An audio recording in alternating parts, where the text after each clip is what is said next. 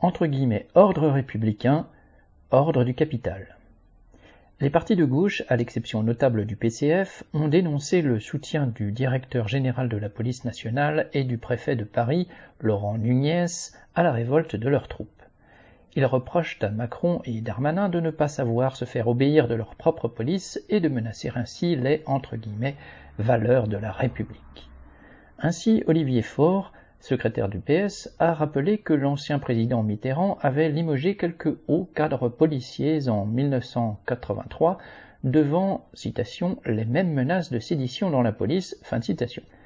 Invoquer un épisode vieux de 40 ans lui permet de passer sous silence sa propre et récente participation, en mai 2021, aux côtés de Fabien Roussel du PCF un rassemblement de policiers devant l'Assemblée nationale pour réclamer un durcissement des lois et une plus grande sévérité de la justice.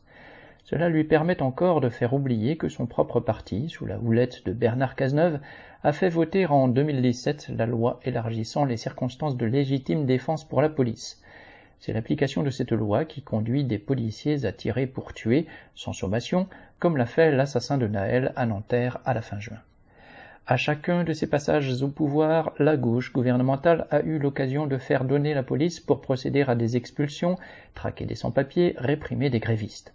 Respectueux de l'ordre social, ayant contribué à dégrader les conditions de vie dans les quartiers populaires, les partis de gauche sont condamnés à s'en remettre eux aussi à la police et les valeurs de la République auxquelles ils réclament qu'elle se conforme sont celles d'une République bourgeoise qui, depuis sa naissance, a réservé ses matraques à ceux qui se rebellent.